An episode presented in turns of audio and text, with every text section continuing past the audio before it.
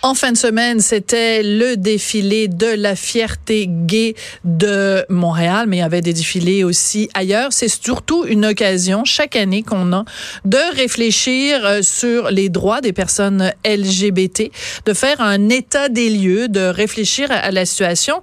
Et euh, justement, en fin de semaine, il y a le docteur Régent Thomas de la clinique actuelle qui a participé à une cérémonie dans le parc de l'Espoir à Montréal. Euh, c'est un parc qui est vraiment touchant quand vous passez devant. on évoque toutes les victimes euh, du, sida, euh, toutes ces, personnes qui ont euh, laissé leur vie à, à, ce terrible fléau du sida, parce que c'est la semaine de la fierté, de la fierté gay. Donc, le docteur Régent Thomas en a profité pour faire un bilan justement de ce combat contre le VIH-sida. Et puis, comme Régent, on adore lui parler parce que c'est toujours intéressant puis qu'il nous apprend toujours des choses qui nous font crier, ben voyons donc. On a décidé de lui parler. Bonjour Régent. Bonjour Sophie. Régent, à chaque fois que je te parle, euh, il y a une partie de moi qui me dit bon, Régent va nous arriver avec des bonnes nouvelles en disant que dans tel tel domaine ça progresse. Puis en même mm-hmm. temps, je sais que je vais être déprimée parce que chaque fois que je parle à Régent, il va nous dire ben dans tel tel euh, à tel tel niveau ça empire. Alors quand on parle du VIH/SIDA en 2019, est-ce que c'est un bilan qui est plus positif que négatif? Comment, comment tu résumerais ça? C'est définitivement, si on se compare, un bilan qui est plus positif. Euh, pour la première fois à Montréal, on a eu une baisse de 35 Faisons le local, puis après on fera l'international. On a eu une baisse de 35% des cas de VIH chez les hommes gays. C'est énorme comme baisse. Ça fait des années que ça, que ça stagnait. Et là, on a une baisse de 35 pour différentes raisons. Bon, moi, j'attribue beaucoup à l'arrivée de la PrEP, ce nouveau traitement, parce que la baisse est en 2016 et 2017, puis la PrEP est arrivée en 2016. Mais il y a deux autres raisons qu'il faut pas oublier. Ouais. Euh, le, le, fait qu'on traite les personnes maintenant dès qu'elles sont diagnostiquées. Il y a 10, 15 ans, quand une personne était diagnostiquée, on attendait que son système immunitaire, c'est notre façon de voir dans le temps, que son système immunitaire soit affaibli. On n'avait pas des très bons médicaments non plus, ce qui faisait que ça donnait beaucoup de toxicité.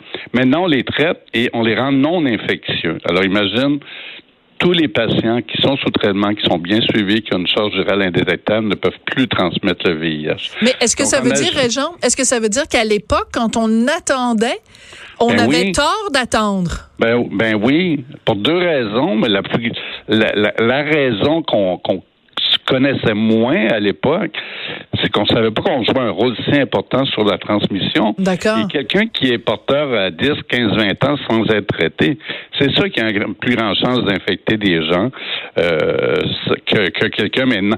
Juste un exemple, à l'actuel, il y a 10 ans, 30% de nos patients étaient traités la première année. Maintenant, on est à 95% Wow! Donc, ouais.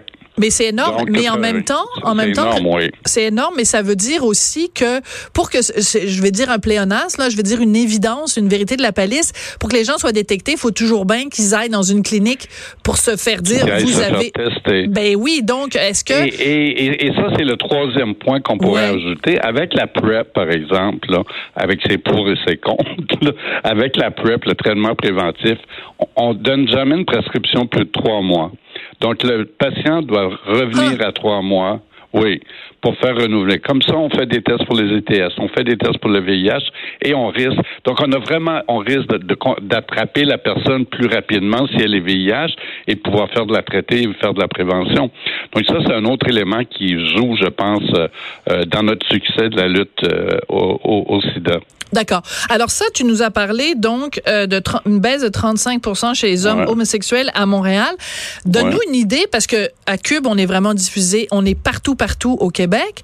Est-ce qu'il y a beaucoup de cas de sida en dehors de Montréal, en, que ce soit à Québec, soit dans euh, Oui, là tu me, tu me, colles une colle, mais je pense ah. que 70-75% des cas sont à Montréal.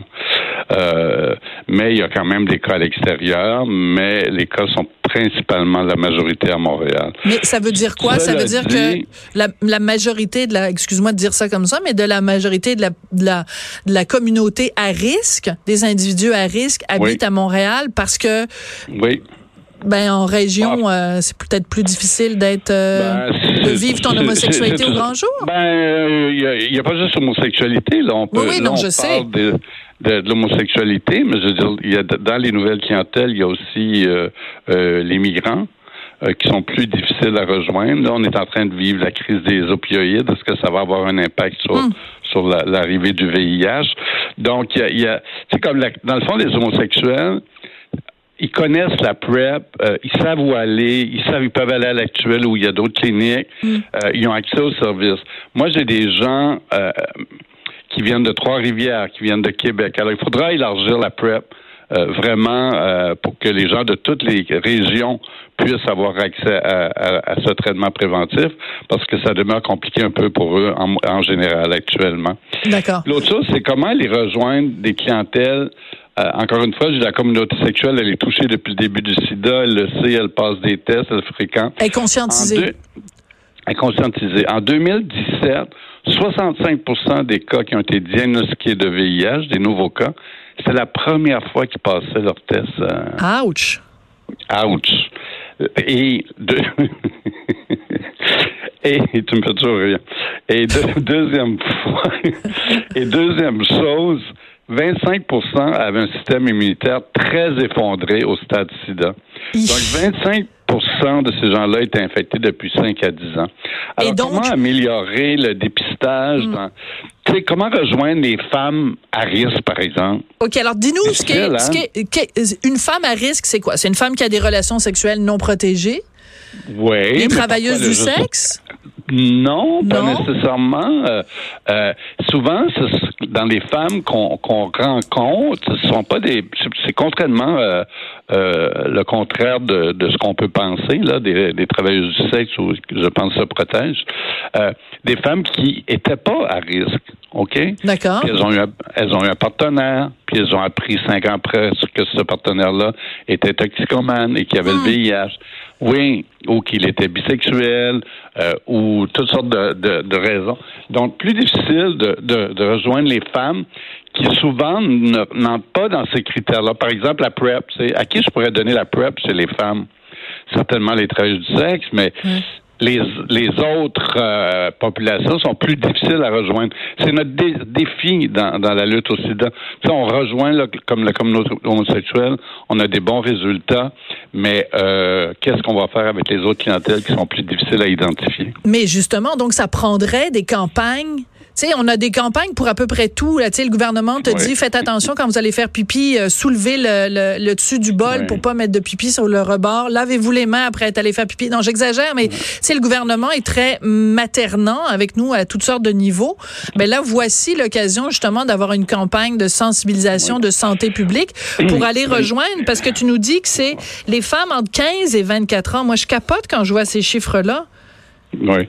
Les, les femmes, euh, ben les, les, femmes sont plus difficiles effectivement à rejoindre et elles sont plus difficiles d'évaluer leur risque, leur facteur de risque. Euh, par exemple, la Société canadienne du sida, et ça c'est très intéressant, fait depuis deux ans une fois par année une journée de faites-vous tester contre le sida hein? dans toutes les régions du Québec. Parce que ça peut être difficile aussi si tu es à, tu dis que tu es en région, si tu es à, à Shawinigan, euh, d'aller passer le test. Euh, tu connais euh, la réceptionniste, c'est ta cousine. la fille au laboratoire, c'est ta tante, c'est ça. Donc, il faut essayer d'améliorer, d'avoir des des, des endroits pour, pour ces gens-là quand ils se sentent à risque ou qui peuvent, quand on dit que 65% n'avaient jamais passé un test, il y a un problème C'est capoté, c'est capoté. Mais la raison pour laquelle je capotais sur tes chiffres, quand tu disais il y a à peu près 800 000 nouvelles infections par jour, dont la majorité est chez les jeunes femmes entre 15 et 24 ans. Euh, quand... pas, pas, 800 000 par jour. Euh c'est environ 1000, 1000 par jour. OK, parfait. Les jeunes femmes en Afrique. Il y a environ 4500 infections par jour, donc à peu près 1,7 million par an par an. Mais c'est énorme. oui, c'est énorme. Mais si on revient au Québec, Régent, puis tu, je suis sûre que tu vois où je m'en vais avec mes gros sabots. S'il y avait dans les écoles québécoises des vrais cours d'éducation sexuelle où on dirait... Ça fait 20 ans, je me bats pour ça. Je le sais, Régent, puis ça fait, ça fait pas autant d'années, mais ça fait longtemps que je t'aide à te battre pour ça. Exactement. Parce que, tu sais les, solutions sont. Tout le monde cherche une solution miracle. Il n'y en a pas de solution miracle en prévention. C'est continuer de faire de l'éducation, continuer de faire de l'éducation sexuelle. Là, on a la PrEP qui arrive, ben, puis en même temps, on a un défi de l'augmentation des ETS. Puis la gonorrhée, la chlamydia, ben, ça cause de l'infertilité, puis des douleurs abdominales chroniques. Donc, c'est pas nécessairement euh, euh, bénin non plus. Donc, euh, l'éducation sexuelle dans les écoles. Euh, certainement euh, penser à des campagnes spéciales pour les clientèles que je te disais un petit peu tantôt, euh, des clientèles plus marginales ou qui, se, reconnaissent moins, puis des, des, des campagnes de prévention. la journée mondiale du sida, le 1er décembre, on n'en parle même plus. C'est quand même incroyable. C'était tellement vrai. on parle plus de la journée mondiale de la poutine que de la journée mondiale du ben sida. oui, il y avait toujours, euh, il y avait toujours des des annonces, des publicités. Oui, oui, des reportages. Il y en a plus, ça fait, ça, ben oui, exactement, il n'y a plus rien. Mais ça, c'est intéressant parce que le point que tu soulèves, c'est aussi que nous, on a un rôle comme journaliste. C'est-à-dire que on s'est comme un peu euh, endormi sur le dossier du sida euh, parce que, justement, il y avait les traitements, parce qu'il y avait le, le fameux PrEP dont tu parles et tout ça. On a comme euh, arrêter de mettre les projecteurs sur ce sur ce, ce fléau-là. Et, euh, ça, c'est un impact. Ben, c'est un impact c'est les jeunes. Les jeunes n'en parlent, les jeunes n'en parlent plus, les jeunes n'ont pas peur. Le sida, c'est une maladie de vieux. C'est ça. Donc, il faut défaire, faut défaire cette fake news-là. On parle tout le temps de fake news, mais ça, c'en est une grosse fake news. Le sida, ça touche juste les gays ou alors le sida, ça touche juste les vieux. Tu sais, c'est 55 des cas chez les gays là, au Québec ou au Canada. Là. Donc, c'est 45 chez les non-gays. là. Les non-gays qu'on euh, appelle communément les hétéros, là. les hétéros, les femmes, euh, euh, les, les, les, autres les autres groupes de la ben société. Et on, on, est encore en train de penser que le sida, c'est juste gay. Là. Oui, la population gay a été très touchée.